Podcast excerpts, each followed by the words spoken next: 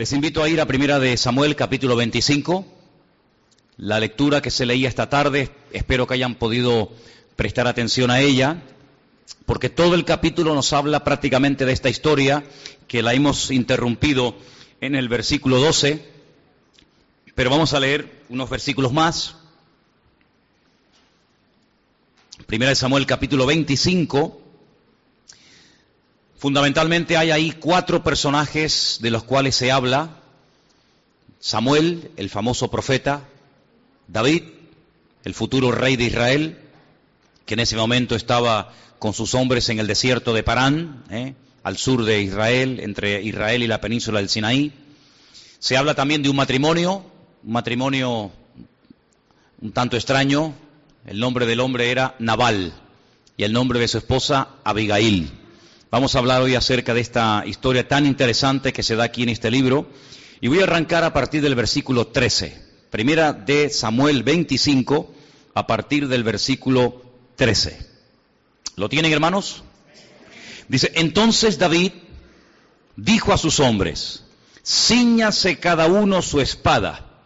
Y se ciñó cada uno su espada y también David se ciñó su espada y subieron tras David como cuatrocientos hombres y dejaron a doscientos con el bagaje.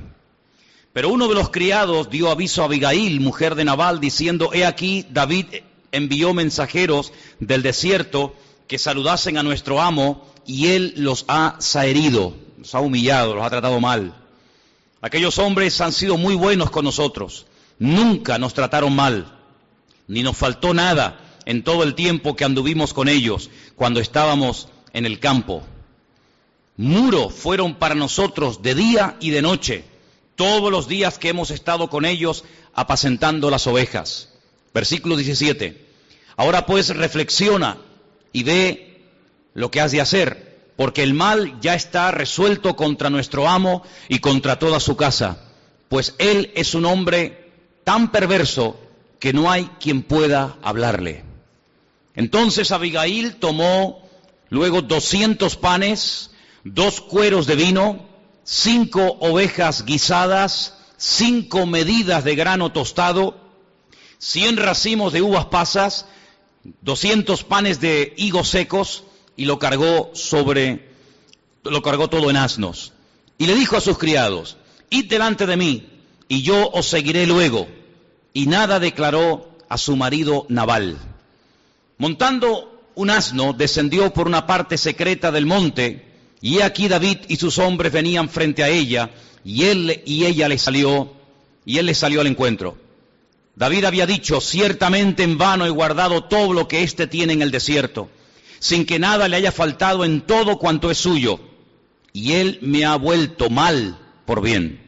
Así haga Dios a los enemigos de David y aún les añada que de aquí a mañana de todo lo que fuere suyo, no ha de dejar con vida ni a un varón. Cuando Abigail vio a David, se bajó prontamente del asno y postrándose sobre su rostro delante de David, se inclinó a tierra. Versículo 24 dice, se echó a sus pies y dijo, Señor mío. Esta expresión, Señor mío, si seguís leyendo el capítulo, la vais a encontrar trece veces en trece ocasiones, Abigail le llama a David Adoní, Señor mío, no Adonai, que es el nombre de Dios, ¿no? Sobre mí sea el pecado, mas te ruego que permitas que tu sierva hable a tus oídos y escucha las palabras de tu sierva. No haga caso ahora, mi señor, de ese hombre perverso de Nabal, porque conforme a su nombre, así es él. Él se llama Nabal y la insensatez está con él mas yo tu sierva no vi a los jóvenes que tú enviaste. Ahora pues, Señor mío, vive el Señor, vive tu alma y, que el Señor te ha impedido el venir a derramar sangre y vengarte por tu propia mano. Sean pues como Nabal tus enemigos y todos los que procuran mal contra mi Señor. Ahora este, este presente que tu sierva ha traído a mi Señor sea dado a los hombres que siguen a mi Señor y yo te ruego que perdones a tu sierva esta ofensa, pues el Señor de cierto hará casa estable a mi Señor, por cuanto mi Señor pelea las batallas del Señor, y mal no se ha hallado en ti en todos tus días. Si seguís leyendo la historia, que es por cierto muy interesante, vais a ver que las palabras de Abigail tuvieron tanto poder que pararon la ira de David y de sus 400 soldados. Pero antes de seguir con la historia, vamos a orar un momentito. Cierra tus ojos ahí donde estás y vamos a prestar atención a esta historia tan interesante de la cual vamos a aprender una serie de cosas que yo creo muy prácticas para nuestra vida. Señor Jesús, te damos muchas gracias en esta tarde por tu presencia entre nosotros. Te damos gracias porque tu palabra siempre habla, tu palabra es maravillosa, tu palabra es viva, es poderosa, Señor. Y queremos que en esta tarde esta palabra sea de bendición para todos los que la van a escuchar. Te pedimos, Dios mío, que tu palabra pueda traer ese aliento, esa fortaleza, ese ánimo que necesitamos para seguir adelante contigo cada día. Bendice, Señor, a todos los que estamos aquí delante de tu presencia, escuchando tu palabra. Abre nuestros oídos, quita todo obstáculo, todo impedimento y que podamos verdaderamente disfrutar de este tiempo de estudio de tu palabra en esta tarde. En el bendito nombre de Jesús. Amén. Y amén. El capítulo 25 de Primera de Samuel empieza dándonos una información y tiene que ver con la muerte de un gran hombre de Dios. Dice, murió Samuel y se juntó todo Israel, lo lloraron, lo sepultaron en Ramá y, entonces es cuando David dice, mi tiempo aquí se ha terminado, me levanto y me voy a otro lugar, al desierto de Parán. Samuel fue un referente para el pueblo de Israel durante 40 años. Fue un hombre de Dios tremendo. Ejerció una influencia muy buena en todo el pueblo de Israel. Es un hombre que advirtió al pueblo en más de una ocasión acerca de la barbaridad, acerca del peligro de nombrar a un rey, de dejar al Dios vivo y verdadero, el rey que ellos tenían, por un rey de carne y hueso, tratando de imitar, tratando de parecerse a las naciones que le rodeaban. Samuel fue un buen hombre. Lamentablemente sus hijos no siguieron su ejemplo. la gran tragedia con la muerte de Samuel es que se crea un vacío, porque no hay un liderazgo después de él. Después de Samuel, hasta los tiempos del profeta Natán, quedó ahí un vacío. El rey Saúl estaba despreciado por el Señor, Dios lo había desechado, era un hombre que le había dado las espaldas a Dios. David todavía era un proyecto, sabían todo el, pueblo que iba a ser algún día rey, pero todavía no lo era. Por lo tanto, la situación política y sobre todo la situación espiritual del país era muy triste. No había una persona espiritual a la cual ir y hacerle preguntas o consultar palabra del Señor. No había un punto de referencia espiritual al cual la gente pudiera dirigirse o inspirarse o animarse para tratar de, obedecer al Señor. Por lo tanto, la muerte de Samuel fue realmente una tristeza y un dolor y una tragedia para el pueblo de Israel. Pero dejando este dato que nos da el primer versículo, vamos a, a meternos en la historia que el capítulo 25 de Primera de Samuel nos cuenta. Aquí aparece un matrimonio yo diría un matrimonio raro, un matrimonio extraño. No podemos decir que tal era para cual, en este caso todo lo contrario. Me he preguntado muchas veces, ¿qué hacía esta mujer con este hombre? Vamos a ver las diferencias entre uno y otro. Cuando uno ve un matrimonio, cuando uno ve una familia integrada, los hijos, el padre, la madre, sirviendo al Señor, adorando, honrando al Señor, es una bendición. Pero lamentablemente a veces hay matrimonios en los que o él es muy espiritual y ella, permítame la expresión, pasa de todo, o ella tiene un interés tremendo por las cosas del Señor y él es como un bulto al lado de ella que prácticamente está por estar. Este era el caso de este matrimonio. Fíjate que el nombre de este hombre es un nombre que realmente es increíble.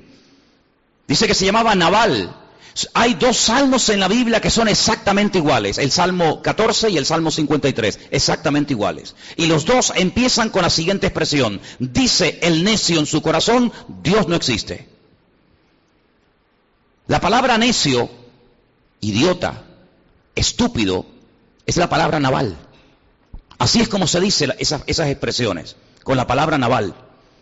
Pero no solamente naval habla de una persona tonta, de una persona idiota, de una persona necia, sino que nos habla, nos describe más bien la indiferencia, la apatía, incluso a veces hasta la arrogancia en la persona que recibe ese título. Porque no cabe la menor duda de que hay que ser muy arrogante y muy soberbio y muy torpe al mismo tiempo para declarar abiertamente que Dios no existe. Y este era el gran problema de este hombre. Un hombre que todo lo que la Biblia nos dice de él es que tenía cosas, tenía y tenía y tenía. Pero sin embargo, las características de su mujer, de Abigail, cuyo nombre significa Dios es mi gozo, Dios es mi regocijo, son completamente diferentes. Quiero que volvamos a leer en el versículo 3. Aquel varón se llamaba Nabal, tonto, insensato, idiota, también significa. Su mujer Abigail, Dios es mi gozo. Era aquella mujer, no dice tenía, dice que era. ¿Cuántas veces yo he dicho que en la vida es más importante ser que tener? Hay un refrán que dice, eres tan pobre, tan pobre, tan pobre, que lo único que tienes es dinero. Eso es lo que tenía Naval. Dice que tenía tres mil ovejas, dice que tenía mil cabras, pero dice que era un hombre rudo, dice que era un hombre de malas obras, y dice que era del linaje de Caleb. Es curioso porque el nombre Caleb, y sabéis que hay un personaje muy, muy bueno en la Biblia que se llama Caleb, tiene una doble traducción, porque Caleb significa todo corazón, pero también significa perro, porque al perro en hebreo se le llama todo corazón, Caleb. ¿Por qué dice la escritura que era de la familia, de la descendencia de Caleb? Porque indirectamente nos está hablando acerca de cómo era su, carácter. Era un perro como persona, una persona vara, una persona que dice que tenía, versículo 2, tres mil ovejas y mil cabras, pero en el texto original no dice tenía, sino dice veló. Y veló significa para él. Es decir, que la Biblia nos está describiendo que era una persona avara, una persona que a pesar de que tenía tanto, tanto, tanto y que podía ser feliz en la vida y al mismo tiempo alegrar también a los demás, todo cuanto tenía lo quería solamente para él. Era una persona con el puño, con la mano cerrada. Le pasa lo que le pasó a aquel niño que una vez su abuela le dijo no metas la mano en el jarrón y desobedeciendo a su abuela el niño metió la mano en el jarrón y vio que en el fondo había una moneda y la cogió y empezó a gritar porque no podía sacar la mano. Empezó a gritar, y empezó a gritar, y se asustó. Y la abuela vino y le dijo, cuando abras la mano y sueltes la moneda, podrás sacar el brazo. Hay muchas personas que van por la vida con el puño cerrado. Son capaces de expresar una emoción, un sentimiento. ¿Cuántas veces hemos hablado con jóvenes? Y una de las espinas que tienen clavada en su corazón es que nunca su padre se le acercó para decirle un te quiero o para, o para darles un beso. Y es algo que les ha marcado de por vida, aunque a algunos les resulte increíble aceptar eso. Pero Naval era una persona que no se merecía la mujer que tenía.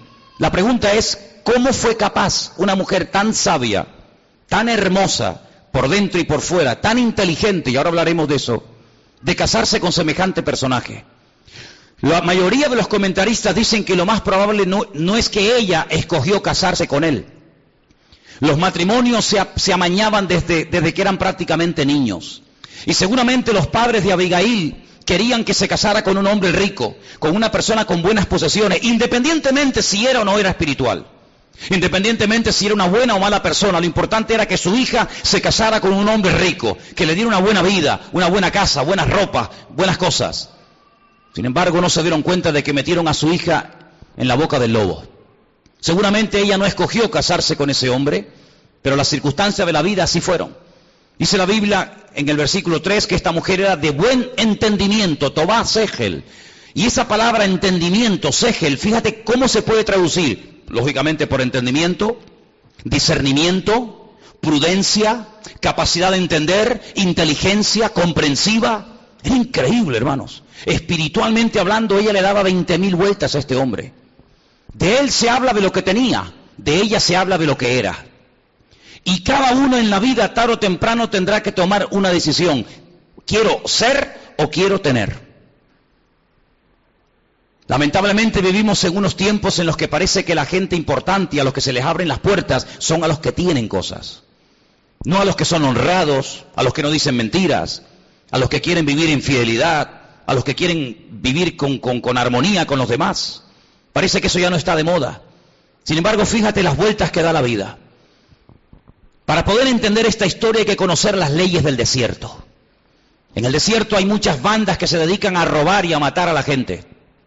Pero David, que vivía en el desierto con 600 hombres, él también podía haberse eh, encargado de amargarle la vida y de robar a la gente, pero no lo hacía. La Biblia nos enseña que David con sus hombres durante muchos años protegió a los rebaños de Nabal sin ser suyos. David fue capaz de proteger a los siervos de Nabal, aunque no eran sus siervos ni sus soldados. Y cuando llegaba el momento de esquilar a las ovejas, la costumbre, la ley del desierto era que aquellos hombres que se habían jugado la vida por ti, que te habían protegido, que te habían cuidado, sin tener que hacerlo, tú los recompensaras de alguna manera con comida, con algún detallito.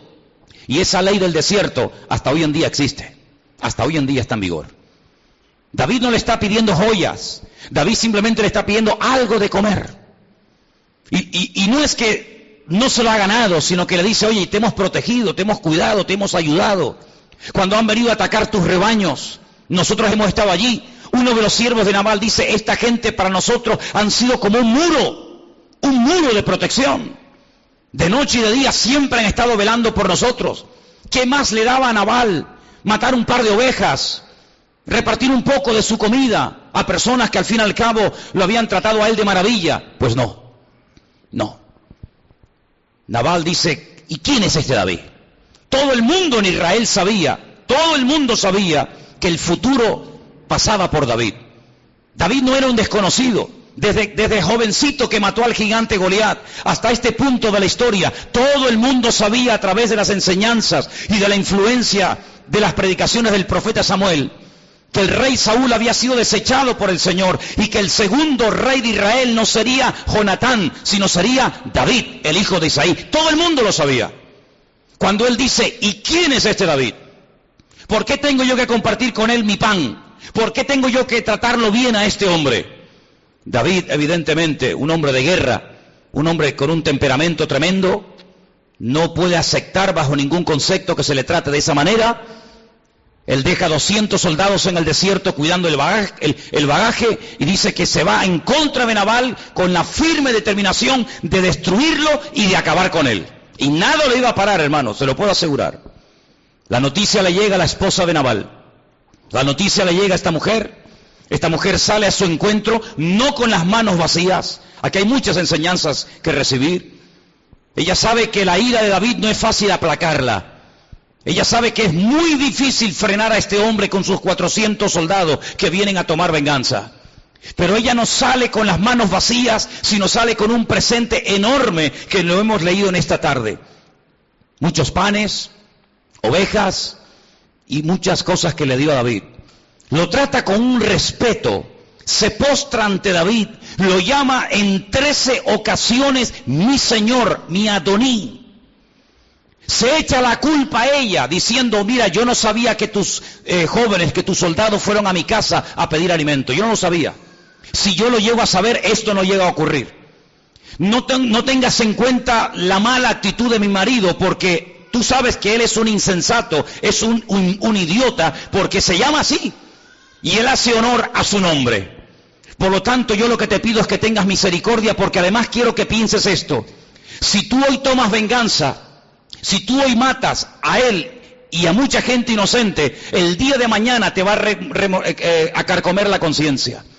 Y tú no tienes necesidad de tomar venganza porque el Señor que está contigo y te va a construir un buen reino y vas a ser una persona bendecida y prosperada, el Señor se va a encargar de defenderte y de, poner a tus enemigos por estrado de tus pies. Mira, fue tal el, el poder de convicción de Abigail que el rey David dice en el versículo 32, bendito sea el Dios de Israel que te envió para que hoy te encontrases conmigo. Bendito sea tu razonamiento y bendita seas tú, que me has estorbado hoy de ir a derramar sangre y a vengarme por mi propia cuenta. Vive el Señor Dios de Israel que me ha defendido de hacerte mal que si no te hubieras dado prisa en venir a mi encuentro, he aquí mañana no le hubiera quedado con vida a Nabal ni un varón. Las palabras de Abigail apaciguaron la ira del rey David. Dice que la blanda respuesta aplaca la ira. ¿Lo habéis leído en Proverbios? La Biblia nos enseña que David se da media vuelta y se marcha. Cuando su, mujer Abigail llega a la casa, se encuentra a su marido totalmente borracho. Es imposible hablar en ese momento con él. Espera al día siguiente.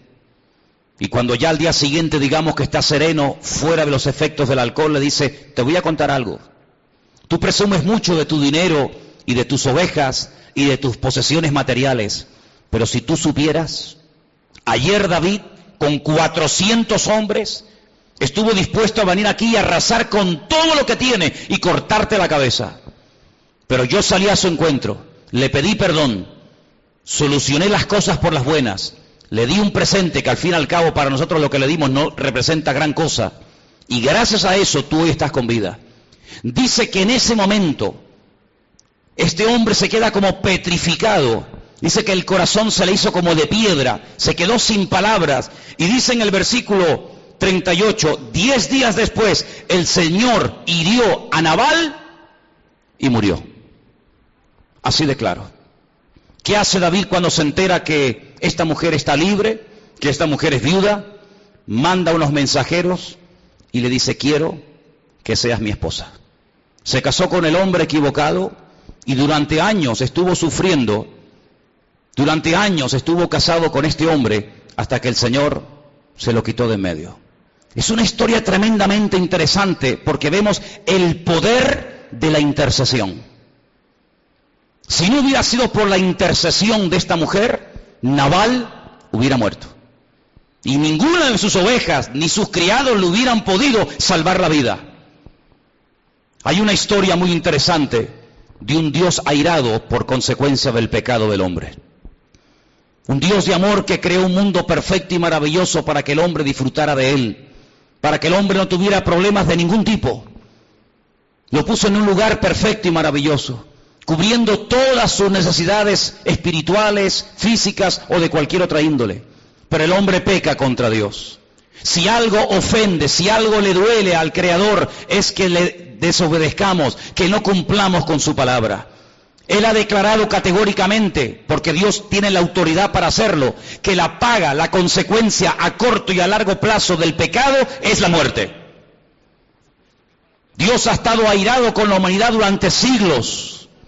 Y a lo largo de la historia todo lo que fue proveyendo para calmar su ira por el pecado eran simplemente sacrificios de animales que sustituían temporalmente, que preparaban psicológicamente al hombre para que el día de mañana llegara a la conclusión de que la sangre de los toros y de los machos cabríos, los sacrificios humanos, no pueden de ninguna manera aplacar la ira de Dios a consecuencia del pecado.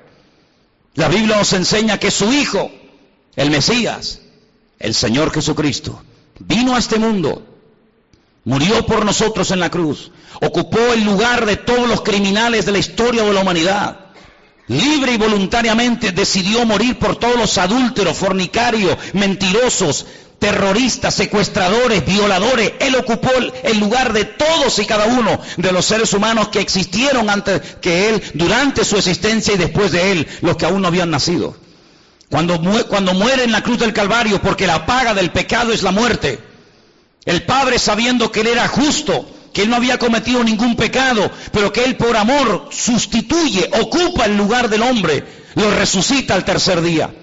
Cuando el, Hijo llega a la presencia del Padre con sus manos manchadas de sangre y con sus manos horadadas y sus pies, sus pies traspasados y su costado también, le dice, Padre, he hecho todo cuanto me pediste, he ocupado el lugar del pecador, he derramado mi sangre, cancelada está la deuda. La ira del Padre quedó aplacada. Y ahora hay un decreto divino que dice que todo el que crea en Él no se pierda, mas tenga vida eterna. El poder de la intercesión hizo que 400 hombres soltaran sus espadas de las manos y se fueran, por así decirlo, con el rabo entre las piernas y se fueran por su camino sin mover ni una sola hoja. La obra del Señor Jesucristo en la cruz del Calvario dejó mudo al diablo paralizó el infierno y ahora ha traído un aire de frescura y de libertad a la humanidad.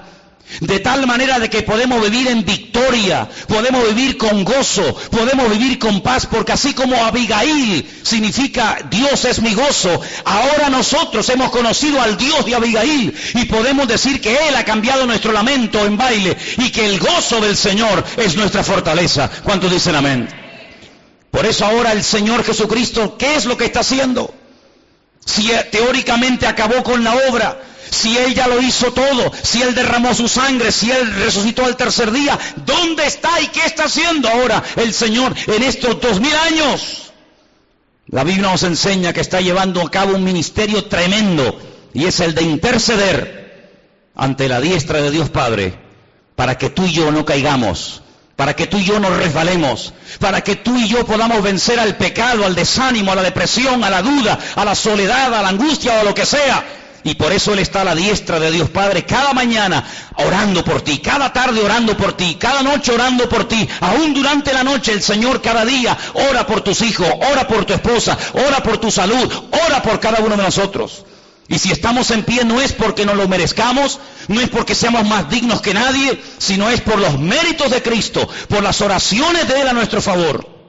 Porque si no fuera por eso, probablemente ya muchos de nosotros hubiéramos tropezado y caído y sabe Dios dónde estaríamos en esta tarde si no fuera por la oración de intercesión diaria y permanente de nuestro Dios a nuestro favor. ¿Cuántos dicen amén?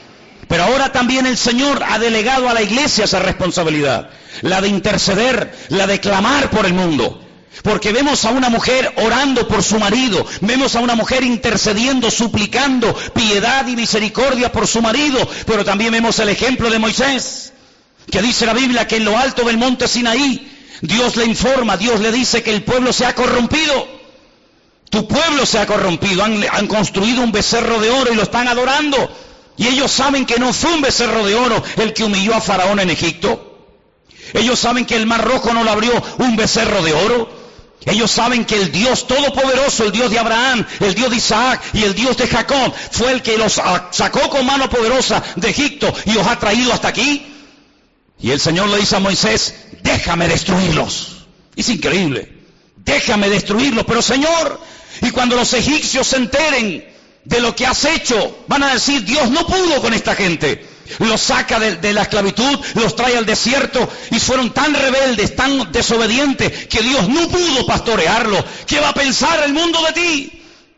¿Qué prestigio va a tener tu nombre? ¿Qué reconocimiento va a tener tu persona? Y además si los destruyes, ¿dónde queda tu pueblo? Y el Señor le da un cheque en blanco a Moisés y le dice, te propongo algo, Moisés. Si los destruye a todos ahora mismo, a la tribu de Zabulón, Neftalí, Sacar, Leví, todos, levantaré otro pueblo a través de ti. ¿Qué te parece? Moisés le dijo, no, Señor, no hagas eso. Quítame a mí la vida, pero no al pueblo. Ráeme, quítame del libro de la vida. Prefiero condenarme yo por la eternidad, sabiendo lo que eso significa, a que tú borres y destruyas a tu pueblo Israel. El Señor le dice, está bien, está bien. Es como si, permítame la expresión, como si Moisés convenció a Dios y Dios dijo, está bien, pero a partir de hoy ya no les voy a acompañar en este viaje. A partir de hoy me habéis hartado y me habéis cansado tanto que enviaré a un ángel para que ese ángel los guíe, para que ese ángel los pastoree, pero yo no iré más con vosotros. Y Moisés dijo, de eso nada, Señor. Si tú no vas conmigo, yo de aquí no me muevo. Porque yo no salí de Egipto y yo no me la he jugado para seguir a un ángel. Yo me la he jugado y creo en ti, por eso yo quiero que tú vengas. Y si tú no vienes, yo de aquí no me muevo. Es increíble cómo Moisés ora al Señor y le dice, y ahora quiero ver tu gloria. Y el Señor le muestra parte de su gloria en aquel lugar. ¿Os dais cuenta, hermanos? Cómo la oración no es algo abstracto, que perdemos el tiempo hablando y soltando palabras que no sabemos a dónde van. No, la oración es tremendamente poderosa. Por eso no me cansaré hasta el último día de decirle, iglesia, tenemos que orar más, tenemos que orar más, que somos muy vagos a la hora de oración. ¿Cuántas veces me habéis oído suplicar en un púlpito, venid a orar? Y no venís.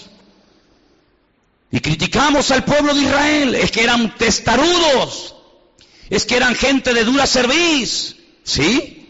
Yo no sé cómo eran, porque yo no estuve allí, yo lo que sé es por lo que he leído, pero yo sí sé cómo somos nosotros. Yo no sé cómo eran las tribus de Israel en el desierto, yo no sé cómo hablaban, cómo se comportaban, más que por lo que he leído, pero sí os puedo decir, amados hermanos, que en los tiempos en los que estamos viviendo, como nunca antes, la iglesia tiene que levantarse en pie de guerra y orar. Y quiero decirte algo más. El Señor le dijo al profeta Ezequiel, si yo hubiera encontrado a un hombre en las calles de Jerusalén que hiciera vallado, es decir, que se pusiera entre los vivos y los muertos, entre los rebeldes y los que verdaderamente aman al Señor, el cautiverio en Babilonia nunca se hubiera producido. No hubiera habido exterminio de viudas y de jóvenes en las calles de Jerusalén. Pero yo salí buscando por las calles de Jerusalén a un hombre que orara, a un hombre que hiciera justicia, a un hombre que, marcara una diferencia y no lo encontré. Y por eso os tengo que sacar de aquí y que mi tierra repose durante 70 años. ¿Podrá Dios encontrar hoy aquí? ¿Podrá Dios encontrar hoy en día en la humanidad a un joven a una chica, a un chico, a un hombre, a una mujer, a una familia que esté marcando una diferencia, pregunto, ¿te interesa marcar una diferencia? Porque a lo mejor es que ni te interesa. ¿Le interesa a alguien aquí ser un joven diferente? ¿Te interesa a ti, hermano y hermana que me estás escuchando, marcar una diferencia y no ser un, un naval, sino ser una Abigail? En uno de los comentarios que leí estos días leí algo tremendo. No es mío, solamente soy el eco de lo que leí. Dice, en el mundo sobran navales, pero faltan abigailes. Sobran necios. Sobran personas que solamente bla, bla, bla, bla, bla, hablan, pero no hacen nada. Pero Abigail fue una mujer que se la jugó. Se puso entre David y el campamento de su marido y le dijo, yo soy la culpable de lo que está pasando allí. Así que si tienes que tomarla conmigo y tienes que comenzar a matar, Primero empieza por mí. David no fue capaz. David se detuvo y la bendijo. Le dijo, bendita seas tú, bendita tu casa y que el Señor esté contigo. El Señor tomó cartas en el asunto. Si hay alguien aquí que tiene, entre comillas, un enemigo, tenemos a un Dios que nunca pierde ningún juicio, ninguna causa. Deja todo en las manos del Señor. Mía es la venganza, yo pagaré, dice el Señor. Es que usted no sabe, hermano, lo que me hizo aquella mujer en mi matrimonio. Es que no sabe lo que aquel hombre le hizo a mi hijo. Ni me interesa. Ni lo sé, ni me interesa. Pero sí quiero que sepas algo. Que cuando alguien se levanta contra ti, no es contra ti contra el que se levantan, sino es contra tu Dios. Y hay de aquel que se levante contra nuestro Dios. ¿Cuántos dicen amén?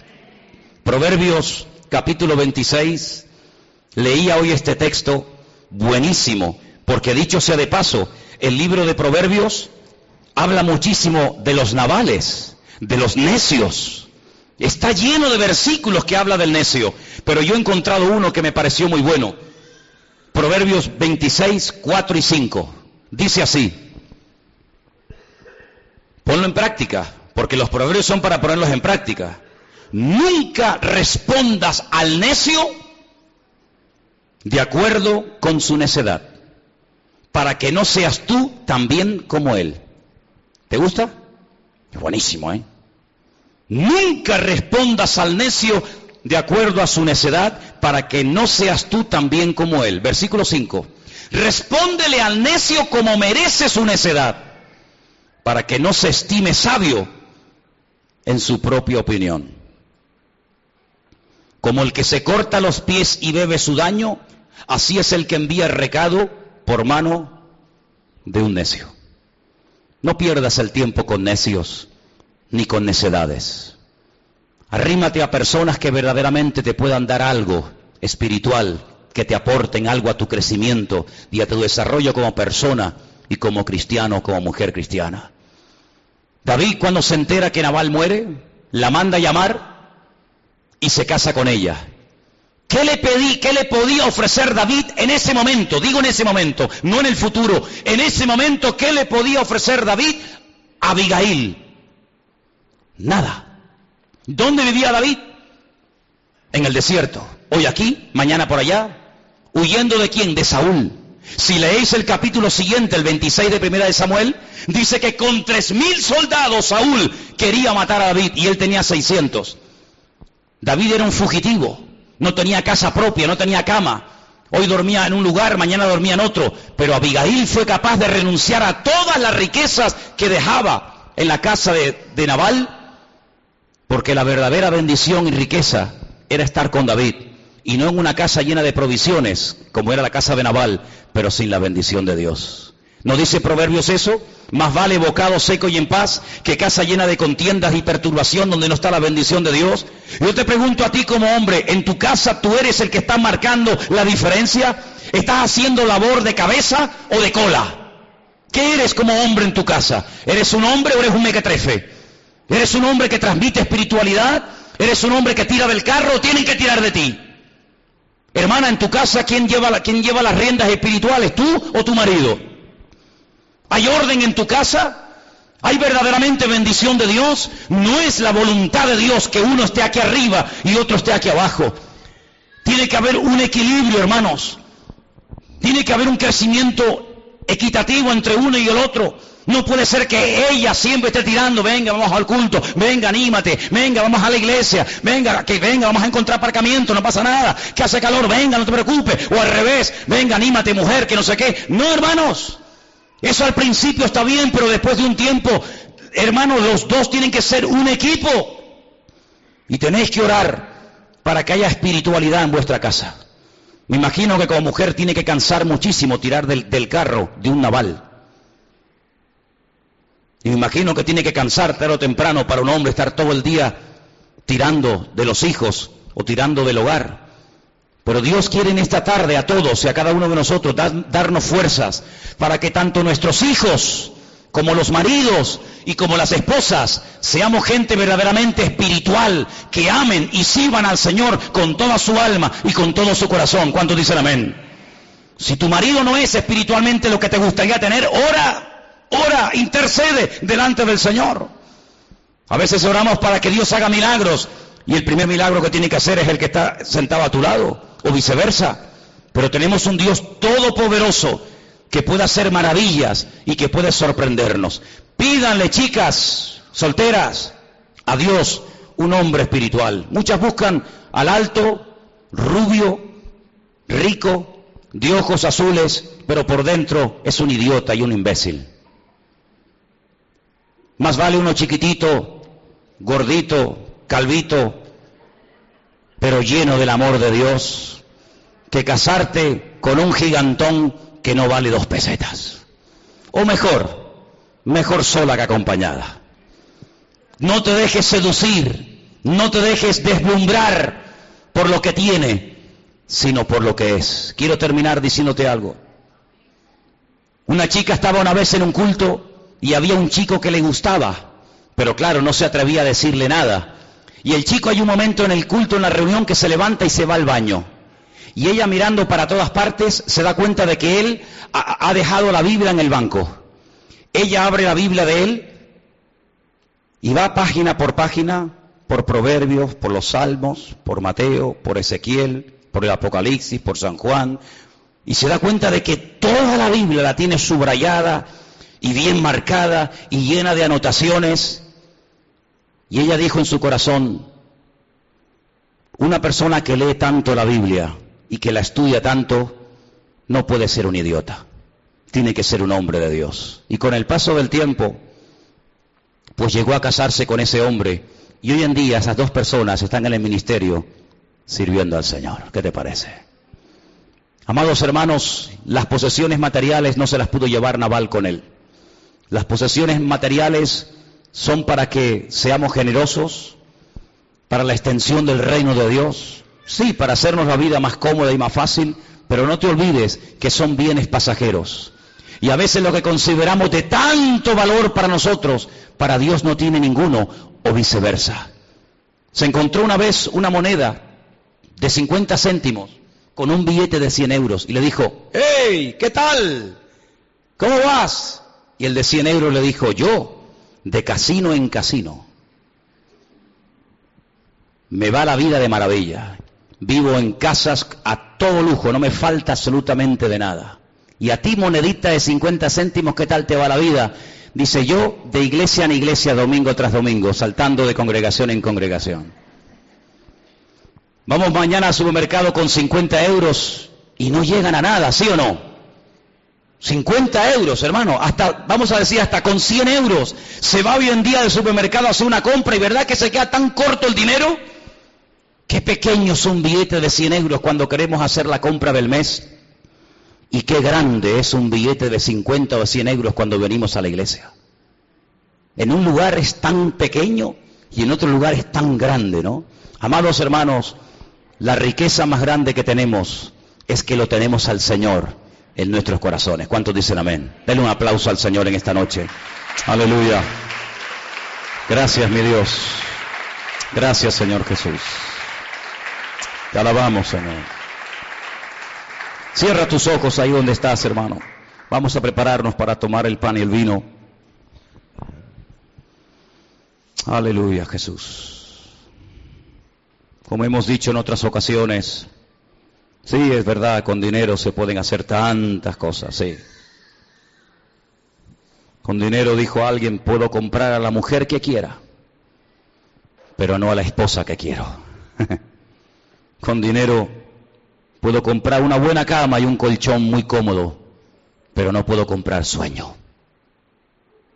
Con dinero puedo comprar las mejores enciclopedias y libros del mundo, pero no puedo comprar ni inteligencia, ni sabiduría, ni cultura. Con dinero podemos comprar las medicinas más caras, pero no puedes comprar salud. Con dinero te puedes comprar un crucifijo, pero no te puedes comprar la salvación de tu alma, que es a través de Cristo Jesús, nuestro Señor. Y en esta tarde, queridos hermanos y amigos, Hemos visto un contraste entre Nabal, el insensato, el necio, el torpe, y Abigail, la mujer de buen entendimiento y sabiduría en Dios, que supo ocupar su lugar e interceder por su casa. ¿A quién te quieres parecer tú? ¿A Nabal?